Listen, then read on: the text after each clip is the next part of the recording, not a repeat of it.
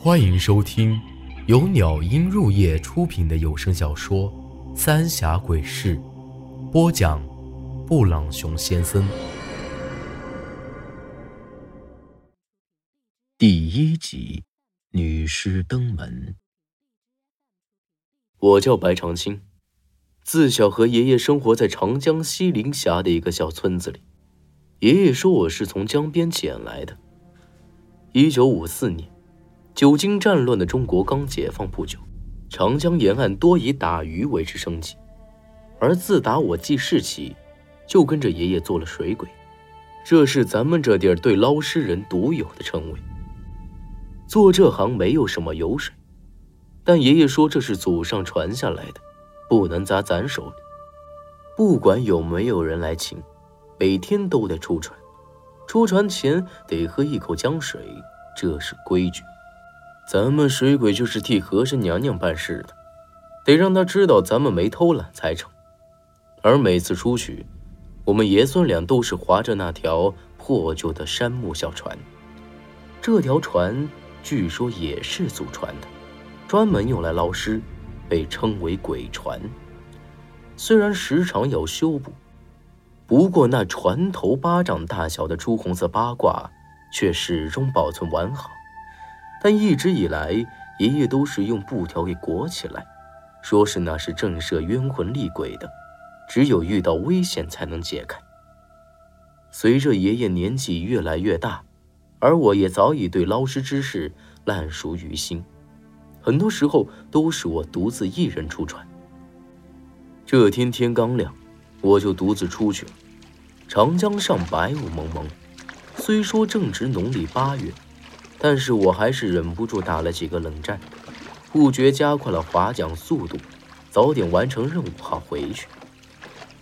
朝前划了一阵子，突然传来了叮咚一声，像是有什么东西撞到了船上。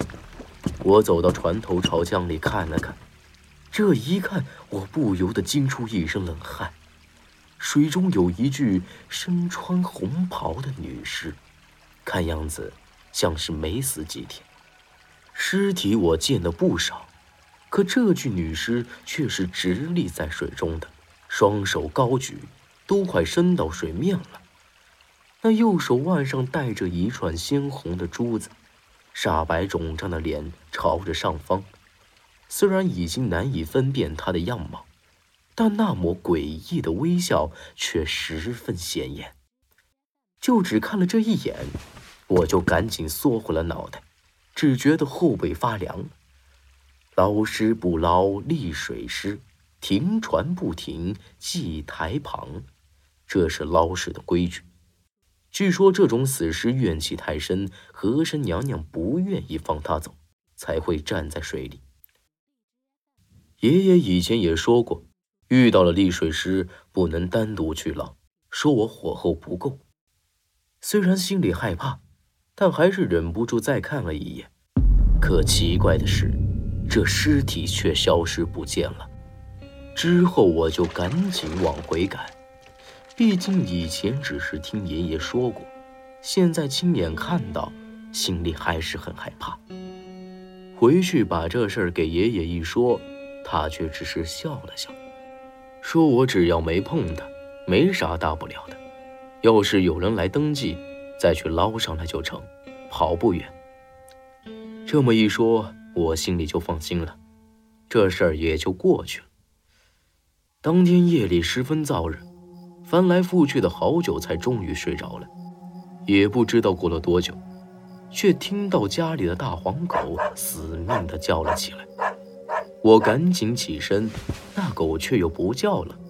外头静悄悄的，停了一阵子。也再没有任何声响，就又重新睡下了。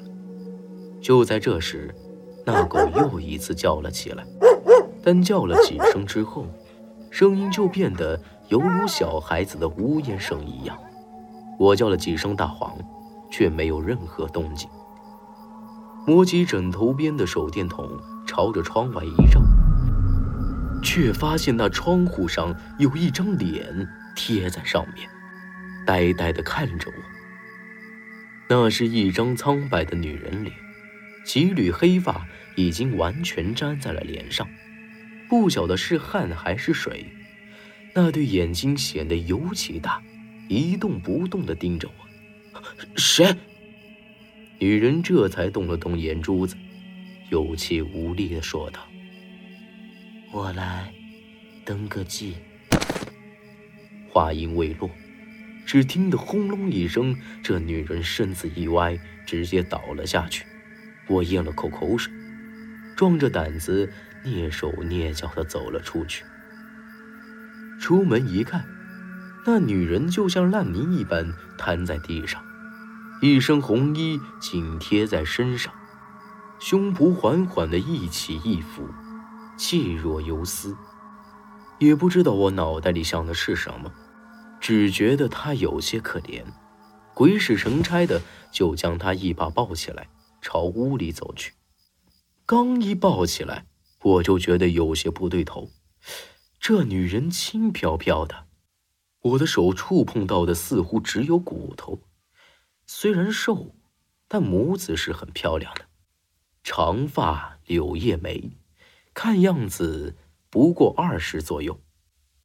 我正愣了神，盯着怀里的女人，而就在此时，她的一只手软软的垂了下来，从那袖管里，我隐隐看到了一串红珠手链。这下我就像是突然清醒了一样，立马想起了白天出船遇到的那具女尸，心里顿时害怕起来，手一松，她就掉到了地上。女人像是被摔醒了，睁开眼睛仰望着我。啊，我太累了。听说你是最了得的水鬼，才摸黑来给我妹子登个记。她手上。也有一串红珠子，咋这么巧？刚遇到丽水师，就有人大半夜找上门。你莫不是看到过我妹子？女人吃力的爬起来，扯着我的手臂问：“我我我咋个会看到过？”我赶紧否认，朝后退了两步。女人一听，急得哭了起来。与其说是哭声，倒不如说是在那嘶吼，听起来异常的阴森，一个劲儿的往我的耳朵里钻，十分难受。我也顾不得他，拔腿就往屋子里跑，狠劲儿的拍打着爷爷的房门。可任凭我如何大力，爷爷却始终没有回应。而这会儿，我明显听得身后传来一阵悉悉嗦嗦的声音，离我越来越近。而且还有一阵冷风从背后袭来，让我不由得打了个冷战。回头一看，这女人正站在我身后，那煞白的手正朝我的脸上伸过来，身上开始啪嗒啪嗒往地上滴水。还没等我反应过来，他猛地伸出双手，死死地掐住了我的脖子，而他的脸也由白变青，开始扭曲起来。慢慢的，就变成那具女尸的样子，都快触到我的鼻尖了。此时我就像是被定住了一样，完全无法动弹，想叫也叫不出来了，只能死死的闭着眼睛。为什么不把我捞上来？为什么？这声音就像是拉锯条一样的传进我的耳朵里。长青，长青。就在此时，我却突然感觉到脖子一松，睁开眼睛一看，已经是清晨了。爷爷正坐在床边，死死地摁着我的双手。我猛喘了几口粗气，赶紧摸了摸脖子，依旧是火辣辣的疼。爷爷看我醒来，把我的脑袋往旁边一扭，翻来覆去的看了看，脸色瞬间变得有些凝重起来。天凉堂了，得赶快把他捞起来。哎，这回咱爷俩只怕是要替鬼神冤了。爷爷眉头一皱，又看了看我的脖子。不是说咱只带人捞尸，不带鬼伸冤吗？我愣愣的看着爷爷。爷爷长叹一口气：“唉，你随时都是枉死鬼，只要不碰到他，都没得事。现在看来呀，他是缠上你喽，不替他伸冤，就得你去做他的替死鬼。赶紧准备一下，准备出船了。”本集内容结束，请您关注下集内容。